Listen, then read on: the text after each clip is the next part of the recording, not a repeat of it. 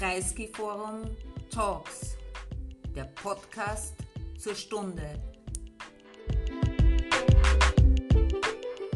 Ich begrüße Maurice Höfgen. Wunderbar, Maurice, dass du da bist. Ja, vielen lieben Dank. Äh, eingeladen haben wir den Maurice Höfgen wegen äh, seines Buchs, das herausgekommen ist äh, mit dem Titel Der neue Wirtschaftskrieg. Im Wesentlichen, aber Sie wissen das auch aus der Einladung, deswegen sind Sie auch hier, geht es um die Frage Sanktionen, Sanktionen als politische Waffe. Äh, wirken sie, welche wirken, welche wirken nicht und so weiter und so fort. Das wollen wir heute äh, genau durchdiskutieren. Es ist erschienen im Premiere Verlag, das sage ich noch hinzu, weil es ein relativ neuer Verlag ist rund um die Zeitschrift Jacobin, was auch eine relativ junge Zeitschrift ist. Ähm, Sie wissen, dass es eine, oder Sie wissen es vielleicht nicht, ich sage es Ihnen, äh, dass es äh, an sich eine, Gründung einer Zeitschrift, einer linken äh, Zeitschrift aus den USA ist, die sehr erfolgreich gewesen ist bisher und so rund um den linken Flügel der Demokratischen Partei auch die demokratischen Sozialisten angeht gebunden ist. Den Gründer dieser Zeitung hatten wir auch schon hier äh, vor einigen Jahren. Und es gibt eben einen deutschsprachigen Ableger, der sitzt in Berlin und der hat auch einen Verlag, in dem dieses Buch erschienen ist. Äh, Maurice Höfgen ist äh, Volkswirt, Betriebswirt, äh, Finanzexperte, Finanzpolitiker oder Politiker in dem Sinn nicht, aber äh, er arbeitet als wissenschaftlicher Mitarbeiter auch im Deutschen Bundestag äh, für einen Politiker der Linken und den zweiten jetzt, vorher für Fabio Di Masi, ne, genau. ja, äh, einen sehr exponierten und äh, allseits anerkannten Politiker äh, der, der, Linken und arbeitet auch jetzt weiter im Bundestag und deswegen ist er knapp vor der Veranstaltung hier eingeflogen, weil heute Sitzungswoche in Berlin ist. Lass uns über, über das Buch reden. Also lass uns mal grundsätzlich, bevor wir überhaupt über Sanktionen reden, ob sie ja. wirken oder nicht, über die Frage stellen, wenn, wenn, man überhaupt Sanktionen verhängen will, braucht man ja einen Grund. Äh, äh, ist die Intervention äh, Russlands, die Invasion Russlands in der Ukraine ein Grund, dass man sich solidarisch auf die, auf das, äh, mit den Mitteln, die man zur Verfügung hat, auf die Seite der Ukraine stellt oder nicht? Ja, äh, unbedingt, äh, auf jeden Fall. Und ich würde sogar sagen, nicht nur um solidarisch auf Seite der Ukraine zu stehen, sondern auch ähm, um unter Umständen zum Beispiel die russische Kriegsmaschinerie materiell zu schwächen, sodass die Kriegsführung äh, nicht so stark, nicht so bestialisch äh, ausfallen kann, wie sie jetzt ausfällt. Mhm. Aber ja, auf jeden Fall ist es äh, erstmal aus meiner Sicht grundsätzlich gerechtfertigt äh, und historisch auch nicht neu. Also es gibt ja ganz äh, viele Beispiele ähm, wie auf Invasionen, Interventionen, Angriffskriege mit Sanktionen oder, oder ökonomischen Menschenrechtsverletzungen. Südafrika, genau. Eigentlich ja. war Südafrika das erste große Beispiel. Ja, mhm. mit Sanktionen von anderen reagiert wird. Mhm. Ja. Mhm. Wenn du das aus der Geschichte von Sektionen schon mal, bevor wir über die konkreten ja. jetzt anschaust, äh, anschauen würdest, äh, wo haben Sanktionen äh, gewirkt? Wo waren Sanktionen vielleicht nicht wirkungslos, aber deutlich weniger wirkungsvoll, als man sich es vielleicht ausgedacht hat? Welche Sanktionen wirken, welche nicht?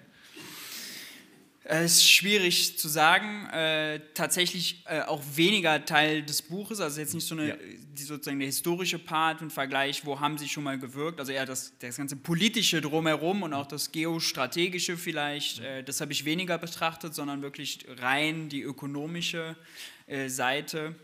Und äh, insgesamt haben aber Sanktionen, würde ich sagen, keine gute Bilanz, wenn man mhm. sich das, wenn man das jetzt mal zusammenfasst.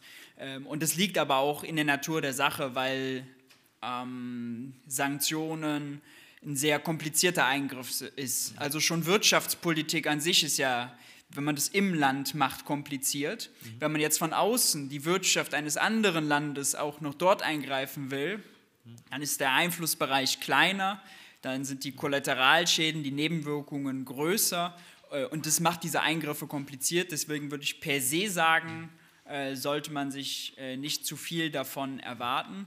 Und es ist immer auch so, dass ja das Land, das sanktioniert wird, mhm. darauf reagieren kann. Es ist immer so, dass es sich eventuell schon vorbereitet hat. Also zum Beispiel für die russische Zentralbank, da ist ziemlich klar, die hatten die Pläne in der Tasche. Mhm. auch die EU-Kommission hatte jetzt Pläne in der Tasche. Ähm, und je nachdem, wie darauf reagiert hat, sind halt Sanktionen dann können auch umgangen werden, können, äh, können äh, geschwächt werden. Und deswegen, also äh, grundsätzlich ein komplizierter Eingriff, kompliziertes Manöver, äh, historisch wie auch in Russland. Mhm. Lass uns vielleicht mal wenn wir jetzt eh schon in die Medias Res, also in diese konkreten Sanktionen gegen Russland uns anschauen, äh, die einzelnen Formen, Sanktionen ist ein großer Begriff. Ja. Ja? Also da ist mal gemeint, äh, dass man nichts hinliefern darf, dann sind finanzpolitische, äh, sonstige Sanktionen gemeint oder dass man nichts kauft, also das ist dann eher Boykott. Ja. Lass uns die mal vom, von, von Anfang an durchgehen. Das Erste, was ja sozusagen in den ersten Tagen schon ganz stark äh, dann in der Diskussion war und auch durchgeführt worden ist, ist ja die Sanktionierung der russischen Zentralbank ja. und die Abschneidung des russischen Bankensystems und Finanzsystems durch, von diesem SWIFT, äh, ja. wie man das nennt, äh, SWIFT-System. Ja. Äh, wie, sind auch zwei unterschiedliche Sachen, aber wenigstens nur zwei. Äh, wie würdest du diese beiden äh, einschätzen von der Wirkung? Tatsächlich ist es so, dass die Debatte äh, sehr stark um das SWIFT-Netzwerk ging. Das ist vereinfacht gesagt so ein Nachrichtennetzwerk, wo Banken sich hin und her schreiben können, wenn sie eine Überweisung von A nach B machen wollen. Also nicht das Netzwerk, über das die Zahlungen abgewickelt werden, sondern nur quasi die Informationen zu den Zahlungen. Ohne das Netzwerk könnten die Bank, könnte Bank A auch eine E-Mail an Bank B schreiben, ich will 500 Euro von Otto Fritze an Oma Lieschen überweisen und dann würde das auch gehen. Nur wir haben Sicherheitsstandards, wir haben Datenschutz, das soll alles in Sekundenschnelle gehen und ganz viele Transaktionen, deswegen dieses Netzwerk. Und das wurde als Atombombe der Finanzsanktionen bezeichnet, war es aber am Ende gar nicht, sondern die Sanktionierung der russischen Zentralbank, die war viel, viel weitgehender. Und das gab es auch noch nicht so häufig im äh, historischen Vergleich. Was wurde da konkret gemacht? Vielleicht ganz kurz. Äh, die russische Zentralbank hat äh, ungefähr 600 Milliarden US-Dollar an Währungsreserven. Äh, der größte Teil in US-Dollar, ein großer Teil in Euro und zunehmend auch mehr in chinesischer Währung. Wo kommen diese Reserven her? Russland exportiert ganz viel Rohstoffe und Energie und bekommt, lässt sich dafür zum Beispiel von uns in Euro bezahlen. Weil Russland Deutschland gegenüber, der EU gegenüber einen großen Exportüberschuss hat, also mehr dahin verkauft, als sie von uns einkaufen, sparen sie quasi diese Euros an. Und das sind Guthaben, die die russische Zentralbank, ganz vereinfacht gesagt, die Realität ist ein bisschen komplexer mit Korrespondenzbanken, aber ganz vereinfacht gesagt, Euro-Guthaben, die die russische Zentralbank gespart hat und auf dem Konto bei der Europäischen Zentralbank liegen hat. Und da ist die EZB jetzt hingegangen und hat gesagt, gut, darauf habt ihr keinen Zugriff mehr. So ein bisschen so, als würde man äh, jetzt essen gehen wollen, nachher mit der Kreditkarte be bezahlen wollen. Es geht nicht mehr, weil einem das Bankkonto gesperrt wurde. Das haben wir mit der russischen Zentralbank gemacht. Und warum ist das problematisch? Nun, die russische Zentralbank hat diese Euros und auch die US-Dollars ähm, die amerikanische Zentralbank hat das auch gemacht, äh, genutzt, um den Rubelkurs zu stärken. Äh, der Rubel ist stark unter Beschuss gekommen. Nachdem diese Sanktion ausgesprochen wurde, ist er ins Bodenlose gefallen, teilweise auf minus, äh, minus 30, minus 40 Prozent. Und äh, vorher hat die russische Zentralbank jeden Tag 1 bis 1,5 Milliarden Euro genutzt, um Rubel zu kaufen. Wenn die Zentralbank Euro gibt, um Rubel zu kaufen, schwächt das den Euro, stärkt das den Rubel. Warum war das für Putin wichtig oder für Russland?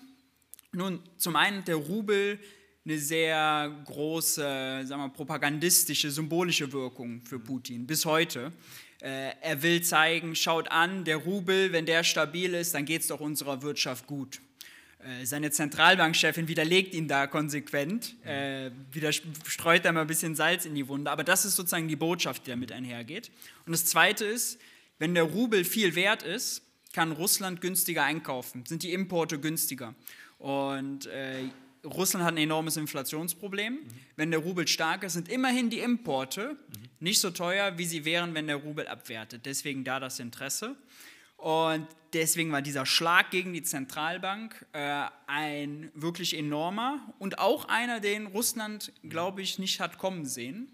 Äh, lustige Anekdote, lustig Anführungszeichen, die russische Zentralbankchefin ist Gerüchte und Berichteweise nach Reuters äh, am Tag danach zu Putin gegangen, hat äh, um Rücktritt gebeten, denn, und dann ist das der überlieferte O-Ton, sie hätte schließlich Ökonomie und nicht Fäkalienreinigung studiert. Also nach dem Motto, ich will hinwerfen, weil jetzt stehe ich hier vom Chaos. Ja, ja, ja, äh, äh,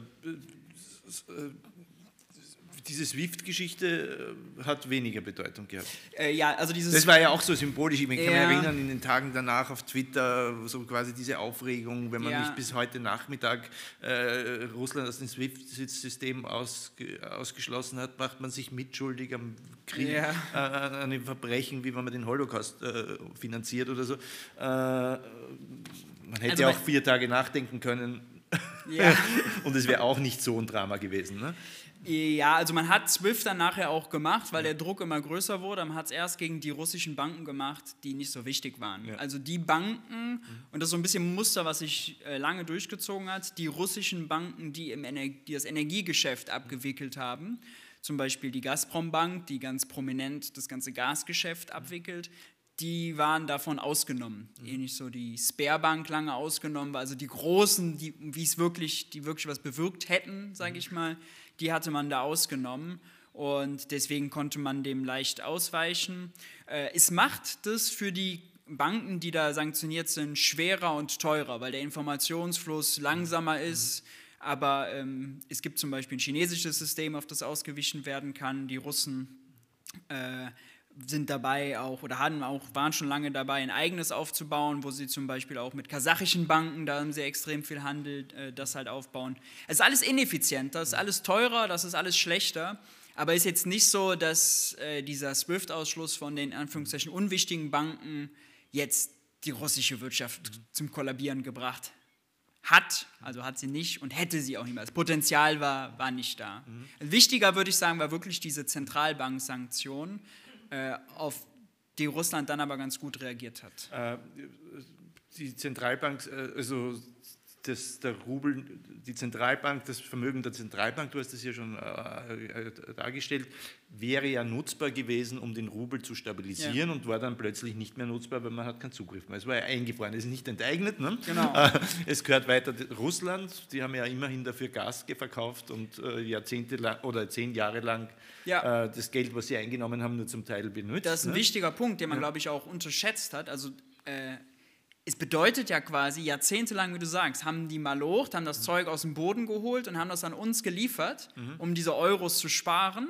Und jetzt machen diese Euros plötzlich wertlos. Ja. Zumindest für den Moment. Sie ja. sind immer noch eingefroren. Mhm. Die Debatte läuft. Manchmal kommen Vorschläge, man soll das Geld doch der Ukraine geben, mhm. was rechtlich, glaube ich, sehr, sehr schwierig ist. Mhm. Ähm, und was auch international, also es gibt ja nicht viel, auf was sich alle Nationen so ein bisschen einigen und daran halten aber dass man gegenseitig Guthaben bei den jeweiligen Zentralbanken hat und dass man darauf vertrauen kann, mhm. das ist so einer wirklich der also grundlegendsten, fundamentalsten Vereinbarungen, die man so hat im internationalen Handel. Und das mit Russland jetzt äh, zu stören, zu brechen und das einzufrieren, ähm, das kann man auch, glaube ich, heute noch nicht wirklich abschließend sagen, was das mit dem internationalen Handel und mit den Finanzbeziehungen insgesamt macht, weil das ist ein krasser Tabubruch und ein krasser ja, Vertrauensbruch. Mhm.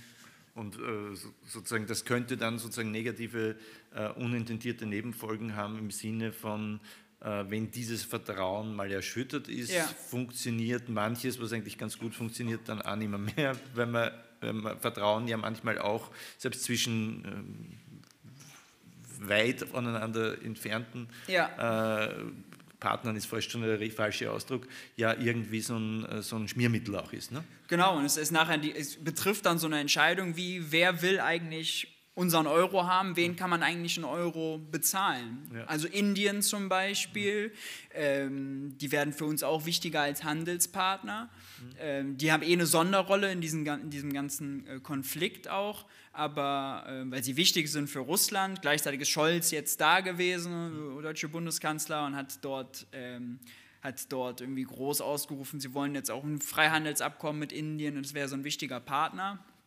Auch so ein bisschen komisch. Aber äh, ja, das betrifft halt so eine Frage, was, was macht Indien jetzt langfristig? Also wollen die auch dann irgendwann uns so viel liefern und dann die Euros sparen? Vertrauen die darauf, dass die ja. die auch mal nutzen können? Was mit China? Also ja, ja. Diese, diese Fragen betrifft das und die sind ganz, ganz ja, Und in die andere Richtung kann es ja auch passieren. Stellt man vor, wir haben sozusagen Guthaben bei der chinesischen Zentralbank, dann gibt es irgendeinen Konflikt äh, und dann sagt sie, naja, wir haben einen Präzedenzfall. Ist jetzt auch nicht so wahnsinnig etwas, wo man einfach sagen kann, ja, wird schon nicht passieren, oder? Ist äh, total relevant. Ja. Für Deutschland extrem, aber Österreich auch extrem relevant, weil beide Länder exportorientierte Länder sind. Mhm. Das heißt, wenn man Exportüberschuss hat, dann baut man eben Auslandsvermögen quasi auf. Ähm, und deswegen ist das da extrem relevant. Ja. Wie ist das eigentlich? Ähm, wir sind ja jetzt in Österreich, ich weiß ja nicht, wie sehr du die österreichische Situation verfolgst und mhm. auch auf ökonomischer Ebene, aber wir haben jetzt in den letzten Tagen auch Debatten über die Reifeisen, die ja weiter äh, Raiffeisen International in, in, Russland aktiv ist und auch quasi, äh, wenn ich das recht verstanden habe, äh, diesen Zahlungsverkehr abwickelt, also nicht nur die Gazprom-Bank, ähm, also de facto diese, über den Gaskauf pro und contra werden wir dann noch später reisen, mhm. aber bleiben wir, wenn wir beim Bankensystem bleiben, äh, wie, wie gibt es, dass sozusagen eine österreichische Bank quasi da jetzt wieder finanziell des russischen Regimes funktionieren kann? Ja, also der Einzel der Dienstleister, nicht Finanzier, aber der Dienstleister nicht. Ja, ja, ja. Ähm, also den, der Einzelfall ist mir nicht bekannt ja, und ich glaube, es widerspricht mindestens dem Geist der äh, EU-Sanktionen auf jeden Fall. Es gibt vieles, was dem Geist der EU-Sanktionen widerspricht, auch in Deutschland, die Gasembargo machen, aber jetzt über Kasachstan Öl beziehen, was über russisches Gebiet läuft und Transiteinnahmen für Russland bedeutet. Man kommt da, glaube ich, auch nicht drum herum. Aber äh, also ist ein spannender Fall, müsste ich mir mhm. nochmal näher angucken. Aber Auf der anderen Seite, ja klar, kann man sich darüber aufregen, moralisch, aber was hilft, äh, das, der wesentliche Punkt dieser, äh, des Buches ist ja auch, dass es eine moralische Klarheit hat. Übrigens kann man das Buch auch kaufen, fünf Exemplare sind da, das hätte ich sagen sollen.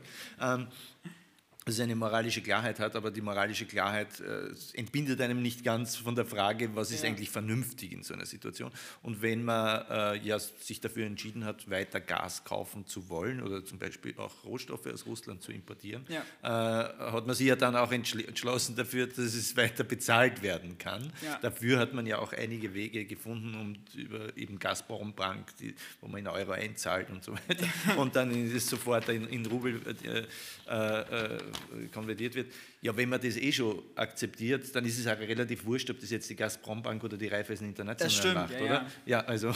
Ja, ja das ja. stimmt, das stimmt. Also, also und, das würde ich auch nicht, solche Entscheidungen würde ich deswegen auch nicht zu hoch hängen. Also, äh, es ist interessant, weil es dem, dem Geist, und es ist ja auch viel mit, also man muss ja sagen, bei den ganzen Sanktionen ist viel Kommunikation dabei wenn wir nachher über Gas sprechen, da ist immer das Argument ja auch mitgekommen, wir finanzieren den Krieg. Mhm. Bis heute ist jede EU-Sanktion, die Ursula von der Leyen, die EU-Kommissionspräsidentin, mhm. äh, argumentiert, geht immer darum, wir wollen nicht die russische Kriegsmaschinerie finanzieren und andersrum, wir wollen denen das Geld nehmen, damit die es nicht mehr mhm. können. Mhm.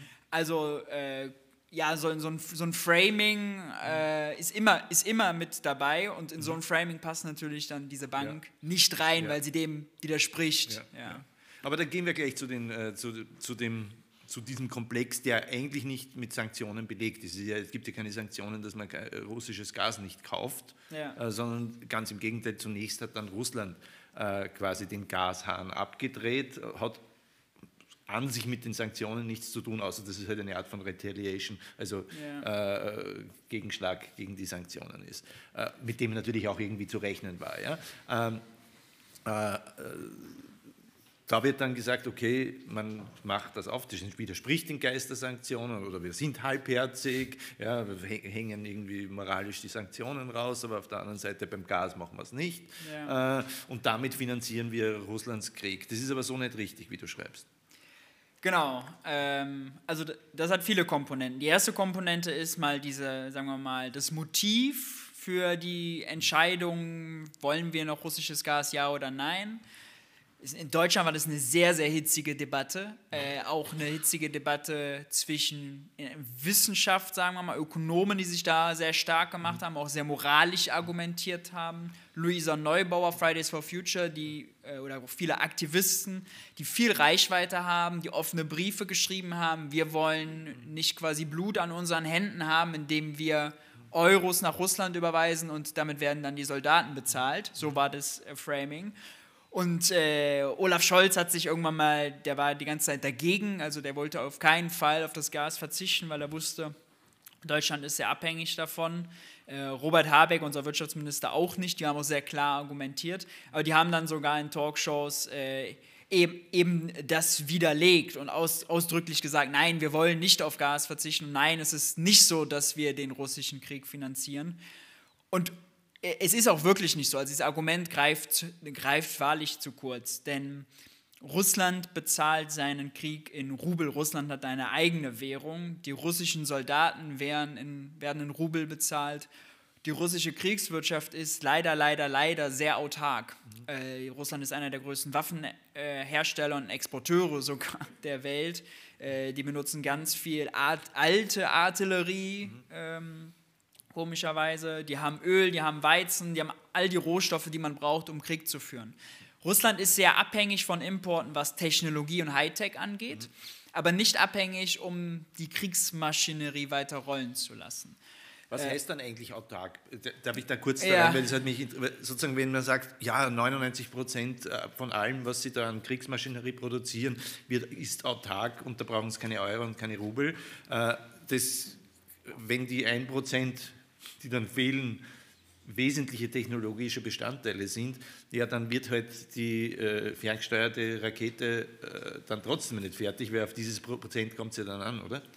Äh, theoretisch ja, aber praktisch ist es so, dass da natürlich priorisiert wird mhm. äh, und dann werden halt die Navigationsgeräte nicht mehr in Autos verbaut, mhm. sondern dann kommen die halt in die Panzer, die, die man noch hat und mhm. die, die man vielleicht auch weniger beschaffen kann. Ähm, also ganz grundsätzlich vielleicht, also um das nochmal festzustellen, Russland braucht den Euro nicht, um seine Soldaten zu bezahlen. Die kann er mit Rubel bezahlen und Rubel stellt Russland selber her. Äh, so wie jeder Staat mit seiner eigenen Währung seine eigene Währung herstellt und es theoretisch unendlich kann. Also Russland kann so viele Rubel erzeugen, wie sie wollen. Theorie. Ähm, praktisch erzeugt er ganz viele neue Rubel im Moment äh, um den Krieg äh, zu bezahlen. Um, um, umgerechnet 60 Milliarden hat er mehr ausgegeben für Militär letztes Jahr. Ähm, und dann ist ja die Frage, wofür braucht er überhaupt unsere Euros? Warum hat er uns überhaupt denn das ganze Gas verkauft? Nun, Euros braucht er, um den Rubelkurs zu beeinflussen und für Importe. Ja, also wenn er Importe in Fremdwährung bezahlt, dann kann er eben diese Euros nutzen, um Importe zu bezahlen, ohne seinen Wechselkurs zu gefährden. Ähm, das muss man unterscheiden. Aber dann ist sozusagen das Gas, was, ob er uns Gas verkauft oder nicht, und das zeigt ja jetzt auch, mittlerweile läuft es ein Jahr, die Kriegsmaschinerie rollt weiter, äh, teilweise ist sie stärker, obwohl er uns kein Gas mehr verkauft. Mhm. Er verzichtet frei, selber darauf.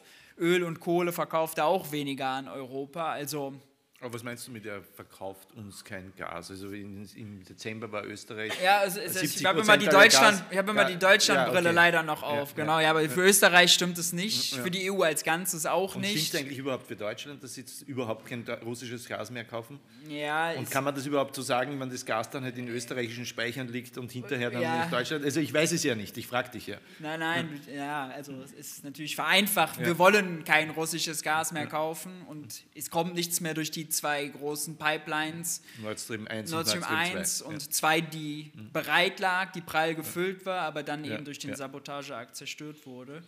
Ähm, ja, also darauf äh, verzichten wir. Und dieses Motiv, wir kaufen kein Gas mehr und dann beendet Russland den Krieg. Es wäre sehr schön gewesen, mhm. weil wenn man auf Gas verzichten kann und dann stoppt man die Kriegsmaschinerie, das wäre ja toll gewesen, wenn das so, so ja. gut ginge äh, wir sehen jetzt nach einem Jahr Erfahrung, das geht nicht und es war damals schon theoretisch falsch. Das ist das, was ich in dem Buch beschreiben will. Und ähm, warum, warum war die Debatte das vielleicht nochmal so, so heiß in Deutschland, so hitzig? Nun, weil Ga Deutschland extrem abhängig ist von Gasimporten.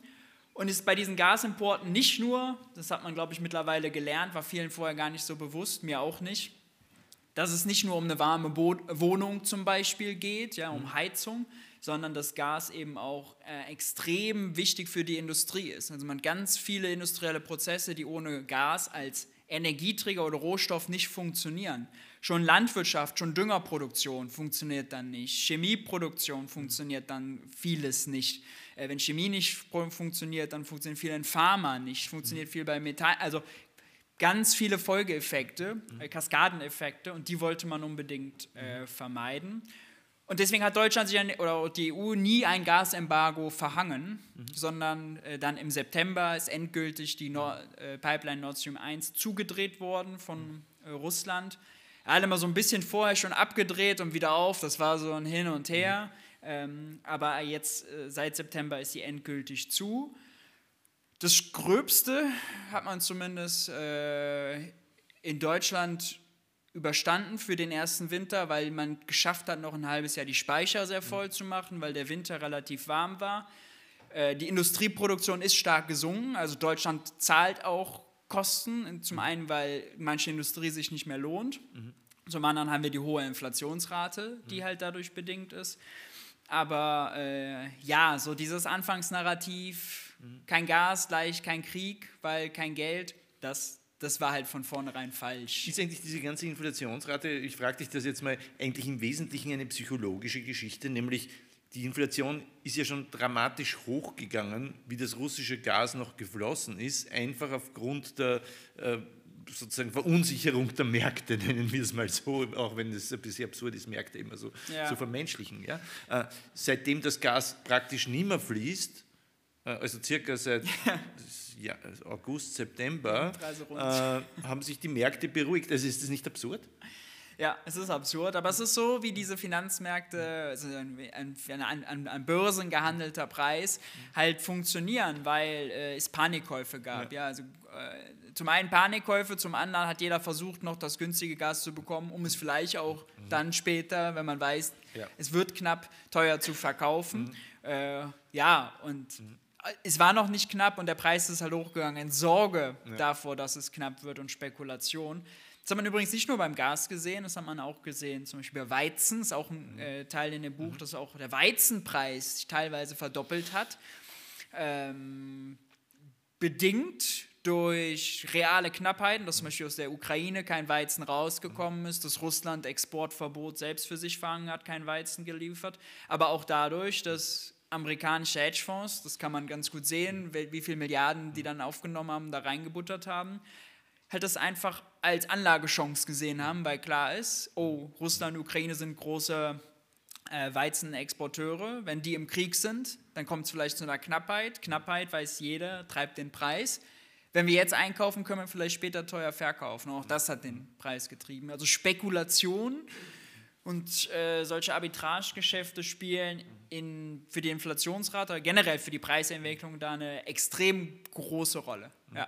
Also jetzt könnte man sich ja natürlich vorstellen, was weiß ich, man könnte wieder mehr Gas aus Russland kaufen. Ich meine, den Gashahn hat natürlich Putin abgedreht. Äh, man könnte aber natürlich theoretisch die Frage stellen, äh, soll man in dieser Richtung wieder umsteuern, weil wenn, du, wenn das so ist, wie du richtig sagst, also er braucht das nicht zur Finanzierung des Krieges. Äh, gibt sogar Gründe, wo man sagen kann, dass er das, wir haben so einen hohen Schaden, dass es ihm das sogar nützt, weil das ist, spielt ja auch eine Rolle, äh, äh, dass man eigentlich sagen könnte, nehmen wir doch dieses Gas und das Öl und alles andere aus den Sanktionen raus, ist eh nicht drin, aber auch aus dem Geist der Sanktionen. Äh, auf der anderen Seite gibt es natürlich auch gute Gründe dafür. Einer der Gründe ist, äh, was du ja geschildert hast, äh, man hat der Zentralbank quasi ihre ihre Kriegskasse weggenommen, ja. mit der sie den Rubel stützen hätte können. Ja, jetzt gibt man ihnen halt laufend neue Euros und Dollars, mit denen sie den Rubel stützen kann. Also so ganz ökonomisch irrelevant ist es nicht. Und vor allem äh, ist es ja auch die politische Frage der Abhängigkeit vom russischen Gas. Die war ja eh äh, kriminell hoch. Ja. Also ist es gut, aus politischen Gründen, dass man sich von dieser Abhängigkeit befreit. Ja, also da war jetzt viel dabei. Also erstmal ist es grundsätzlich gut, nicht dieses Klumpenrisiko zu mhm. haben, von mhm. einem Land sehr abhängig zu ja. sein. Haben wir in anderen Bereichen auch, wenn man zum Beispiel sich anguckt, äh, was man für seltene Erden aus China zum Beispiel importiert. Also da hat man auch große mhm. Klumpenrisiken. Aber ja, das ist gut. Nur man darf sich jetzt nicht vormachen. Also, darf ich kurz? Ja. Würdest du sagen, dass man jetzt eine vernünftige Diversität, Diversifizierung des Risikos hat? Ich meine, viele sagen, jetzt haben wir, kaufen wir nicht mehr von Russland und dann kaufen wir halt von Saudi-Arabien und, und Katar. So, äh, Sie man diversifiziert sein Autokratenportfolio sozusagen. Ja, und das ist dann immer, immer noch besser als nicht diversifiziert. Ja, ja, stimmt. Ne? Ja. ja. also würde ich sagen, ja, auf jeden Fall. Allerdings muss man auch sehen, man treibt andere Länder mhm. zu Putin, zu Russland, die dann mit ihm handeln müssen. Mhm. Äh, Pakistan ist ein sehr gutes Beispiel. Die haben vorher viel LNG, also das verflüssigte Gas, was dann verschifft wird, äh, importiert. Das kauft jetzt Deutschland, also wir, wir, wir ersetzen das Gas ja durch anderes Gas. Wir kaufen es also anderen Ländern weg, denn, und das ist eben das Problematische bei Energie, Energie ist weltweit knapp. Gas ist knapp, Öl ist knapp.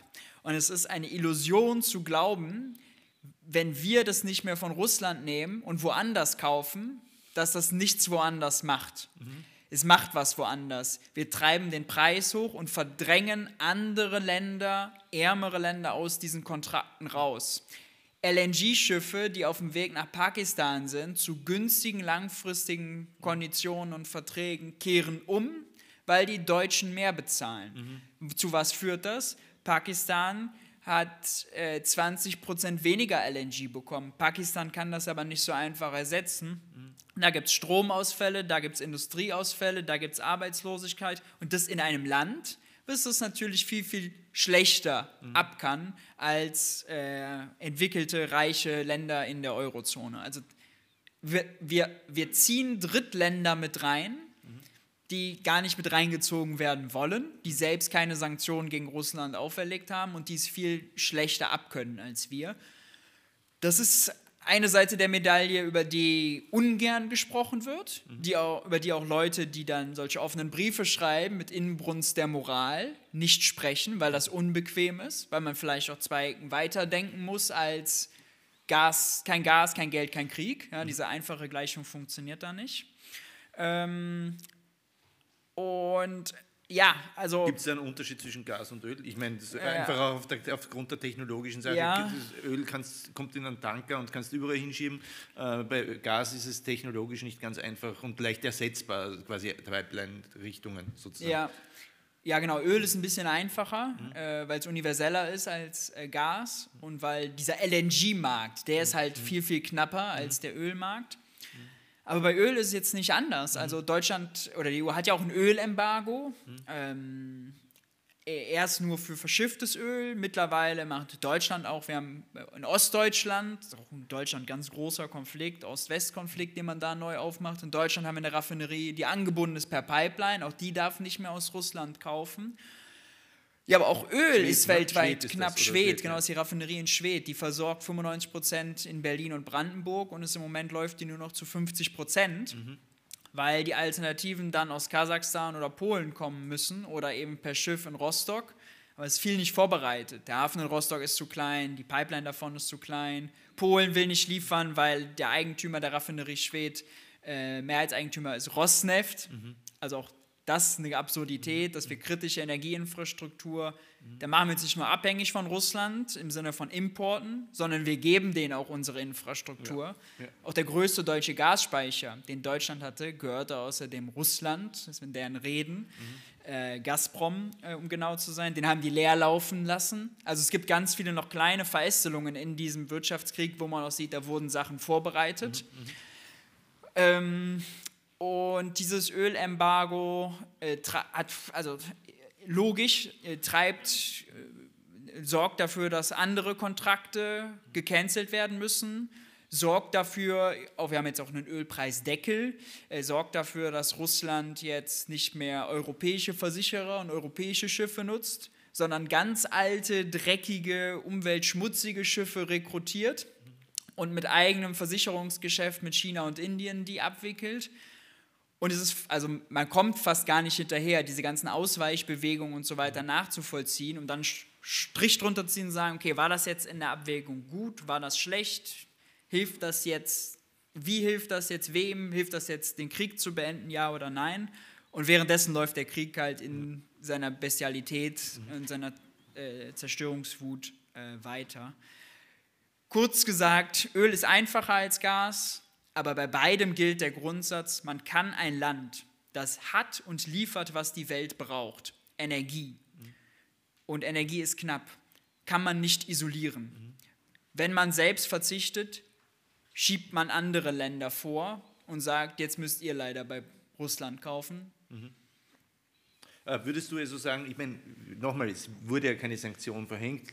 Beim Öl ja schon, beim Gas Aber es ist ein ja. deutsches Nee, ist ein EU okay. ja. Äh, äh, Würdest du sagen, äh, also gut, bei Gas gibt es keins, äh, bei, bei Öl schon, würdest du sagen, das sollte man aufhören, wenn es Putin nicht mehr liefert, liefert das nicht mehr, aber wir von unserer Seite haben eigentlich, es, es, es hat keine kriegsentscheidende Wirkung und die Nebeneffekte sind so viel stärker, dass es äh, eigentlich ein Blödsinn ist? Politisch gibt es keinen Weg zurück. Ja. Äh, ökonomisch bin, halte ich diese Energiesanktionen ähm, nicht für klug, weil sie eben extrem große Kollateralschäden haben bei anderen äh, und sehr wenig Nutzen. Und teilweise, zum Beispiel gibt es diesen Ölpreisdeckel, dass also Öl nur noch mit russisches Öl darf nur noch mit europäischen Schiffen verschifft werden, wenn der Einkaufspreis kleiner als 60 US-Dollar ist. Der Börsenpreis liegt aber seit drei Monaten bei 55. De facto gibt es noch ein bisschen Rabatt, wenn Indien Russland einkauft. Also dieser Ölpreisdeckel greift gar nicht. Trotzdem stellt sich Ursula von der Leyen hin und sagt, schaut her, Russland entgehen jedes Jahr, je, jeden Monat Milliarden, weil wir den Ölpreisdeckel haben. Geht, geht so Gleichzeitig gibt es natürlich auch Sanktionen, die sehr stark wirken. Das Ja. Wesentliche ist ja sozusagen das russische, das, wenn keine Technologie mehr, aber auch andere Güter, die Russland braucht, in, importiert werden dürfen. Wie sehr trifft das äh, die Kriegsmaschinerie? Ich glaube, eh bei dir, du hast das geteilt, äh, aber es ging ja auch durch die Zeitungen, äh, war, wurde berichtet, dass Kasachstan, Ja. dessen Regime ja da irgendwie zumindest befreundet ist, auch wenn die kasachische Bevölkerung eigentlich auch längst von Russland weg will, äh, mittlerweile massenhaft Eisschränke, Kühlschränke aus dem We Westen einkauft, äh, dort die nicht Prozessoren, sondern wie heißen die, Halbleiter ausbaut Ja. und die werden nach Russland transportiert, weil Russland für die Kriegsindustrie die Halbleiter braucht. Da, das wirkt im ersten Moment, oh, sehr schlau, aber im zweiten Moment, das ist schon richtig ineffizient. Ja. Also da musst du schon richtig verzweifelt sein, um Ja. mal zu solchen äh, Maßnahmen zu greifen. Ja, ja, stimmt, stimmt, stimmt. Also es ist alles teuer, ist alles ineffizient. Aber heute kam die Zahl, dass äh, Russland sein, in, insgesamt sein Import von Chips, Halbleitern, ich glaube irgendwie plus 70 Prozent oder so. Also trotz all dieser Exportverbote des Westens, die ja genau das treffen sollen, haben sie auch mit solchen Kuriositäten ihren Import an Chips und Halbleitern ausgeweitet. Und das ist natürlich bitter, weil das will man nicht. Ja? Äh, Und das sind genau die Sanktionen, die präzise sind, die zielgenau sind, weil man dann eben ganz klar sagen kann, okay, das sind Sachen, die nutzt Russland, um äh, ferngesteuerte Raketen oder was zu bauen, um Panzer mit Navigationsgeräten auszustatten, ein Radarsystem, was auch immer. Das wollen wir halt nicht, weil das ist zerstörerisch. Ja? Ähm, und da ist schade, dass, dass, dass auch das umgangen wird. Auch großflächig außerdem von deutschen Exporteuren, auch von deutschen Exporteuren aus Ostdeutschland, die einfach qua Historie viel, viel mehr Geschäft mit Russland machen. Das stört den deutschen Wirtschaftsminister, der will jetzt was dagegen machen. Äh, gleichzeitig will aber von Kasachstan, das ist eigentlich das Land, über das viel so als Dreiecksbeziehung auch abgewickelt wird, gleichzeitig will er aber auch Öl aus Kasachstan. Also ihn stört, dass Kasachstan diese Parallelimporte macht, aber Kasachstan muss Öl liefern, damit Schwed läuft in Ostdeutschland. Da sieht man die ganze Komplexität, dass es halt wirklich kein Schwarz-Weiß ist und man drückt auf einen Knopf und dann passiert irgendwo was, was man absehen kann, sondern es ist, es ist verdammt kompliziert. Bei den Exportverboten, es ist zwar ineffizient äh, und teuer, wenn das umgangen wird, aber äh, es gelingt leider noch. Wenn man darüber nachdenkt, was wäre der logische nächste Schritt, dann ist der auch wieder extrem heikel, weil der nächste logische Schritt sind Sekundärsanktionen, sogenannte. Also, dass man die Drittländer, die den Handel mit Russland machen, sanktioniert. Die USA macht es zum Teil sehr scharf. Äh, hat zum Beispiel, ist ein, Histori äh, ganz gut belegter Fall, die BNB Paribas, eine große französische Bank, den hat die mal Millionenstrafen aufgebürdet, weil sie, glaube ich, äh, iranische Geschäfte abgewickelt haben. Und wenn man das jetzt denkt, dass Deutschland das mit oder die EU sich dazu entscheidet, dazu übergeht, Indien, Türkei, Kasachstan, China, das hat natürlich mhm. Sprengkraft. Ja. Oder zum Beispiel eben, weil ich vorher angesprochen habe, die, also, um, die Debatten um die äh, Raiffeisen ja. International äh, haben ja auch damit zu tun, dass es äh, dass die ein Problem in den USA bekommen können, äh, ja. weil die da, da schon sehr genau darauf achten, ähm, dass, das, dass da nicht gegen, gegen das verstoßen wird. Die chinesische Regierung äh, guckt außerdem mh. sehr genau nach. Man würde jetzt meinen, ah, China und Russland, die machen ja auch mehr Energiegeschäft jetzt. China würde auch jetzt äh, groß mit Parallelimporten, so nennt man das. Also äh, wenn jetzt Apple oder die USA sagt, es darf jetzt kein Apple mehr nach Russland geliefert werden und dann ist da aber ein Lizenzhändler und der macht das trotzdem. Die, äh, die Chinesen sind da äh, sehr differenziert, weil sie einerseits wissen, die USA ist der viel, viel wichtigere Handelspartner als mhm. Russland äh, beim Energiegeschäft ist das okay, da akzeptiert das auch die USA. Mhm. Aber bei den Parallelimporten, da sind sie selbst sehr streng und achten da selbst mhm. drauf, äh, weil das ähm, ja die, auch einfach die internationalen Beziehungen, auch die Beziehungen zu den USA noch weiter gefährden würden. Und dann hat überall diese komplizierten Dreieckssituationen, mhm. wo sich Politik und Wirtschaft auch immer wieder vermischt, überschlägt. Ähm, ja, kompliziert. In deinem Buch geht es ja dann noch um verschiedene andere Aspekte, die wir heute gar nicht an, weil wir können ja. das ganze Buch durchnehmen. Also äh, bei den äh, Sanktionen gegen Oligarchen. Nützen die sind zum Beispiel auch sehr präzise, mhm. theoretisch sehr mhm. gut, äh, anders als die Energiesanktionen, mhm. Funktionieren aber auch nicht so mhm. dolle. Ja. Äh, was würde eigentlich heißen, dass sie funktionieren? Ja, funkt ja das Ziel ist ja sozusagen, man äh, äh, beendet das Leben in Saus und Braus, in Prunk, was die russischen Oligarchen außerhalb von Russland führen. Also man Gut, dann sind halt, dann sind halt äh, mit allen Verwandten 5000 Leute unglücklich. Was hat man sonst davon? Naja, gut, kann man, kann man so fragen. Na, das, äh, Putin, die sind entscheidend für Putins Machtsystem. Mhm. Äh, einerseits, weil sie eben äh, einflussreich sind in Russland, weil sie halt die großen Unternehmen besitzen, weil sie die Medien machen, mhm. ähm, aber auch im Ausland halt unter, als Unterhändler agieren, Geschäfte äh, abwickeln und einfädeln. Dafür braucht er sie. Die Oligarchen brauchen Putin und Putin braucht die Oligarchen. Und die Oligarchen haben halt viel Vermögen ins Ausland gebracht, schätzungsweise eine Billion, sagt man. Äh, das ist eine ganze Menge Holz. Genau kann man es nicht sagen, weil es mhm. versteckt ist in Steueroasen, in Briefkastenkonstrukten mhm. und sowas.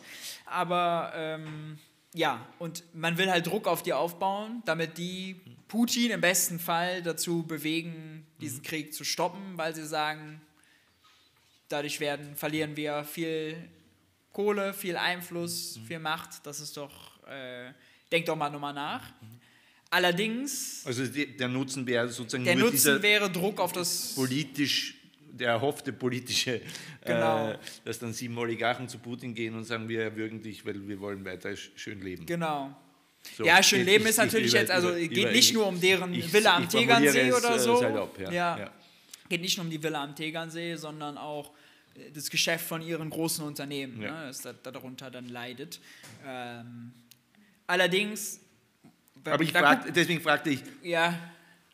Wären, nicht alle wären, Oligarchen wären relevante ökonomische Folgen. Äh, äh, nee, nee, na, das jetzt nicht. Das nicht, ne. Das jetzt nicht. Äh, allerdings muss man sagen, was jetzt relevante ökonomische Folgen hat, wenn man zum Beispiel Exportverbote macht, mhm. ähm, dann trifft man unter Umständen die Russen, die auch jetzt mit dem Machtsystem Putin gar nichts zu tun haben. Also wenn man das mal aus Gerechtigkeitsfragen stellt, dann die Oligarchen ja viel mehr vom Machtsystem Putin profitiert, äh, als jetzt irgendjemand, der einen kleinen Exportschuppen auf dem Land hat in Russland und selbst gar nicht viel mit Machtzentrum Moskau zu ja, tun klar. hat. Ne? Also Aber sozusagen, das betrifft ja jede Form der Sanktionen, äh, auch die Technologien, äh, die, genau. dass du keine Apple-Computer mehr kriegst. Und ich meine, manche genau. Leute leben, lieben vielleicht McDonalds oder ja. äh, bei McDonalds sind Leute angestellt. Gut, das heißt jetzt wahrscheinlich anders und brät weiter Brötchen. Aber, ist tatsächlich so, äh, ja. Aber, äh, ja. aber natürlich, grosso modo, treffen Sanktionen normale Leute. Ja, Bei den oligarchischen Sanktionen ist man eben ein bisschen präziser als bei Energiesanktionen oder Exportverboten. Das ist so ein bisschen der Vorteil, den man davon hat, theoretisch. Äh, ganz praktisch, erkläre ich im Buch lange, äh, hat Deutschland vor allem ein großes Problem damit zu schauen, wem gehört eigentlich was und dann Vermögen, Vermögen einzufrieren und wegzunehmen und zu schaden. Äh, ja. Ja, wenn man damit anfangen würde über den Russen, dann würde man ja sozusagen Transparenz schaffen und das mögen ja so manche hier auch nicht. Ne? Das stimmt. Ja. Das Ähm, stimmt. wir wissen, wovon wir sprechen hier in Wien, äh, besonders, aber äh, woanders auch nicht weniger. Ja. Ähm, äh, ich könnte jetzt noch äh, stundenlang reden, aber wir wollen ja dann auch im Anschluss das Publikum ins Gespräch involvieren. Deswegen versuche ich da jetzt in, den nächsten acht Minuten in die Endrunde zu kommen. Ja. Ähm, dann haben wir Ich antworte schöne, kürzer. Äh, nein, nein, ist alles Okay. gut. Äh, alles gut. Nein, nein. Du bist eh total präzise und kurz. Da habe ich schon andere Gäste gehabt, wo ich fünf Fragen gestellt habe und dazwischen wurde 20 Minuten geredet. Also ich bin das. Ja, das Thema neigt, das, also man, man neigt hier zur Geschwätzigkeit, weil es so viele Tiefen überall gibt und es Natürlich, viel ja. erklären muss, um den Punkt am Ende zu machen. Aber ich Das ist, versuche ja auch, das ist ja das zu bleiben. Interessante daran, dass man sozusagen quasi, äh, solange, man nicht, solange man auf der Oberfläche der Schlagzeilen bleibt, ist es uninteressant, das wissen wir eh schon, aber sozusagen das Interessante Ja. sind ja die Details. Äh, äh, aber um von den Details jetzt einmal wegzukommen, nämlich ähm, äh, würdest du sagen, dass alles in allem diese Sanktionen das russische Regime, seine Rüstungspotenzial und auch die gesamte wirtschaftliche Performance äh, von Russland schwächen? Ja. Äh, wenn ja, wenn ja oder wenn nicht, wie kann man es überhaupt wissen? Welches Vertrauen kann man in Daten haben noch? Und so weiter und so fort. Ja, also grundsätzlich schon.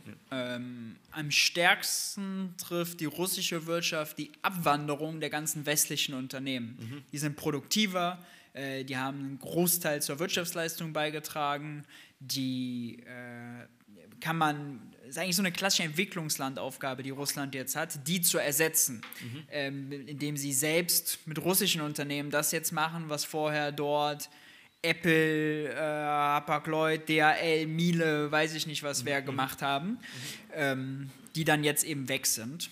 Äh, das trifft die hart und die trifft im Übrigen auch äh, junge, talentierte Leute, die abwandern aus Russland, die fliehen, weil sie sagen, sie haben erstens keinen Bock, in den Krieg mit reinbezogen zu werden.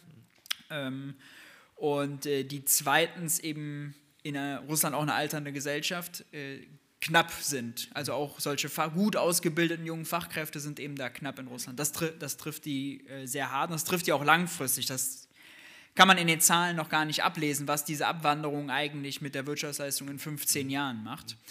Und die Wirtschaftsleistung, wenn man nur auf die Zahlen guckt, ist natürlich auch gefaked dadurch, oder sagen wir mal jetzt nicht gefaked, sondern einfach aufgeblasen dadurch, dass Kriegs, den Krieg zu führen, steigert das Bruttoinlandsprodukt. Ja, Ja, Soldaten zu bezahlen, Panzer zu bauen, das steigert die Wirtschaftsleistung, aber ist natürlich destruktiv, schafft keinen Wohlstand. Zer- so ein Panzer, so ein Soldat soll der nur was zerstören. Im schlimmsten Fall geht beides selber noch kaputt. War die ganze Produktion, der ganze Aufwand für die Katz. Deswegen, also das, die russische Wirtschaft ist um Jahre und Jahrzehnte zurückgeworfen und obwohl sie sich sowieso schon die letzten Jahre sehr schwach entwickelt hat, ähm, das, das trifft die hart. Was die russische Was Kriegswirtschaft Was davon angeht. wäre passiert ohne die Sanktionen? Ich meine, Krieg ist ja selbst und ein solcher Konflikt Ja. und äh, globale Spannung, fast ein kalter Krieg oder äh, zum, sogar heißer als ein, also irgendwie anders als der kalte Krieg, aber vergleichbar vielleicht.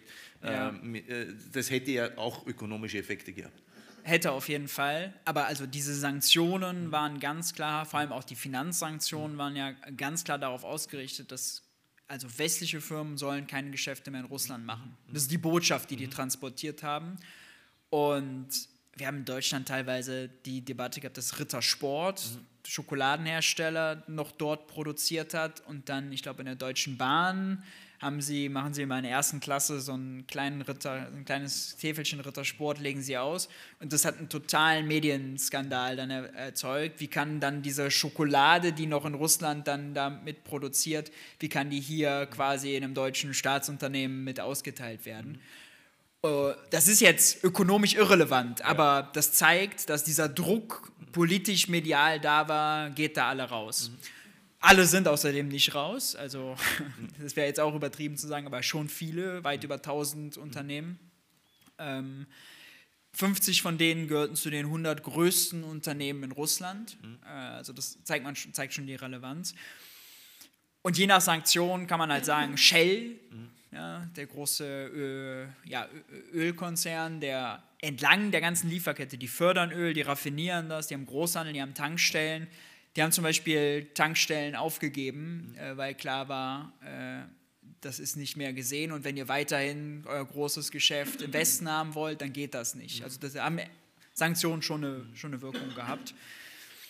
Und auch ja, die Sanktionen. letztendlich das Management, also sozusagen die westliche Management, die ja. westlichen äh, ich meine, die sind ja alle hingegangen, ich kann, kann mich ja alle noch gut erinnern an diese Leute, ja, die ja. sind hingegangen, weil Moskau ja auch irgendwie eine spannende Stadt war und es war Brummen und es war zwar Autokratie, aber unterhalb der Oberfläche der Autokratie konntest du irgendwie leben, wie du magst.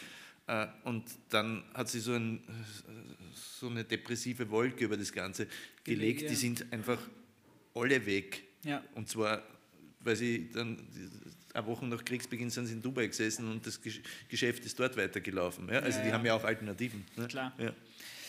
Also ein Großteil davon ist, äh, hängt schon mit den Sanktionen zusammen, aber auch ohne Sanktionen wäre die russische Wirtschaft, hätte sie geschadet. Krieg führen ist immer ökonomisch dumm. Ja, es schadet. Das kann man ganz klar so sagen. Ich kriege dann immer die Frage gestellt normalerweise, wem schadet es denn jetzt mehr, mhm. Russland oder Deutschland?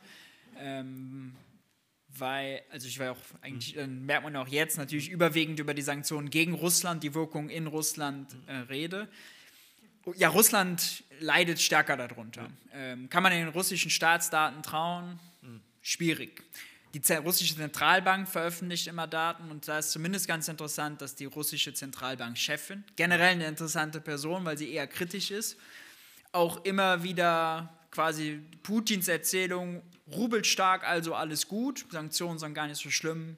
Mhm. Auch öffentlich, auch auf Pre Pressekonferenzen in, in, ihren diplomatischen Ton und Möglichkeiten widerlegt. Also, dass sie zum Beispiel sagt, ja, wir, wir müssen den Zins runterbringen, denn wir müssen schauen, dass junge Leute gute Arbeit finden. Der Arbeitsmarkt, der russische, ist eines unserer größten Probleme. Mhm. Äh, dass wir Importsubstitution machen müssen, mhm. also Sachen, die wir vorher aus dem Ausland eingekauft haben, jetzt zu Hause produzieren müssen, weil wir es nicht mehr geliefert bekommen, ist ein großes Problem, wenn die jungen Leute abwandern. Also solche Sachen mhm. benennt sie ganz klar und das ist schon, schon bemerkenswert. Wie, wieso ist eigentlich die russische Wirtschaft, ich meine, aber nicht total zusammengebrochen. Alleine durch den Umstand, zeitweise wurde der Zins auf 20 Prozent angehoben. Ja. 20 Prozent. Äh, Von 9 auf 20, ja. Äh, sozusagen erinnern wir uns an, an die frühen 80er Jahre äh, in den USA, wo sozusagen mit der Zinsschraube brutal die Inflation abgewürgt worden ist, aber was für einen de facto Zusammenbruch der Konjunktur das bedeutet hat. Ja. Und das waren keine 20 Prozent, glaube ich, oder auch in die Nähe. Ne? War bis zu 20 Prozent tatsächlich, ja. ja. Die kamen von tieferen ja, Zinssätzen, also deswegen war es insgesamt ein bisschen heftiger. Ja, erstmal muss man sagen, die Zentralbank hat auch viel, viel schlechtere Daten am Anfang gehabt, viel, viel schlechtere Prognosen, die sind jetzt immer besser geworden. Ähm, warum? Weil doch nicht so viel Handel weggebrochen ist, mhm. weil vor allem die hohen Energiepreise mhm. die großen Energieunternehmen in Russland richtig gutes Geschäft dadurch gemacht haben. Die haben zwar weniger Menge verkauft, aber dadurch, dass der Preis sich vervielfacht hat, sind deren Umsätze explodiert. Gazprom hat zum Beispiel im ersten Halbjahr 2022 doppelt so viel Gewinn gemacht wie im ganzen Jahr zuvor. Also das ist mal so die größte. Gut, aber das hilft ja der russischen Wirtschaft allenfalls statistisch. Ja, das, äh, genau, das hilft, denen, das hilft denen statistisch, genau. Ja. Aber deswegen ist die Statistik ja. Ja. ganz gut. Und sie ist einfach dadurch, dass viel Kriegsproduktion jetzt mhm. ist, mhm. äh, auch noch gepampert. Aber ja, der russischen Wirtschaft geht es schlecht. Die haben weniger Güter, die sind unproduktiver, äh, die sind in ihrer Entwicklung um Jahre nach Wenn du jetzt geworfen. ein neues Unternehmen gründest, äh, kannst du ich, meine, ich weiß nicht, wo der Zinsniveau jetzt im Augenblick ist. Jetzt bei 7,5. Okay, das, aber ist ja auch, ich meine, ein Kredit bei diesem äh, Investitionskredit aufnehmen bei diesem Zinsniveau und dann auch noch rentabel produzieren, ist auch eher unwahrscheinlich, oder? Ja, äh, ist schwierig. Allerdings die Inflation liegt mhm. bei 11 Prozent. Mhm. Da haben man auch zwischendurch mal gedacht, das könnte schlimmer werden. Mhm. Da hilft zum Beispiel der starke Rubel. Mhm. Äh, das hatten wir, haben wir, jetzt, haben wir jetzt gar nicht mehr erklärt, weil den Teil haben wir jetzt mhm eben ausgespart. Der Rubel ist am Anfang stark gefallen, aber dann innerhalb von drei, vier Wochen, schon im April, war er 20 Prozent höher als vor dem Kriegsausbruch, teilweise 50 Prozent höher, jetzt immer noch 30 Prozent, der ist zuletzt wieder gefallen, weil Russland eben die russische Zentralbankchefin ganz interessante, also aus ökonomischer Sicht interessante Gegenmaßnahmen erlassen hat. Er hat quasi das Devisengeschäft auf die großen Staatsunternehmen Gazprom und Rosneft abgegeben, weil die hatte keine Euros mehr. Gazprom aber schon, hat ja noch mit Gas verdient und die haben dann die Devisengeschäfte gemacht. Mhm. Ähm, und der starke Rubel hat den Inflationsdruck gemildert, weil eben die Importe günstiger waren, wenn der Rubel stark ist. Ja. Letzte Frage, äh, ja. da teste ich deine verschwörungstheoretischen Fähigkeiten. Oh. Äh, wer, hat, äh, wer, hat, ähm, wer hat die Pipelines gesprengt? Ja, also ist ganz klar keine Ahnung. okay, äh, wunderbar. Dann, ist, äh, äh, dann, enden wir mit einer offenen Frage. Ähm, ich danke dir für diesen Part des Gesprächs und ich danke Ihnen, die den, mit den, über die digitalen Endgeräte uns zugeschaltet waren, uns, dass Sie uns zugesehen haben. Ähm,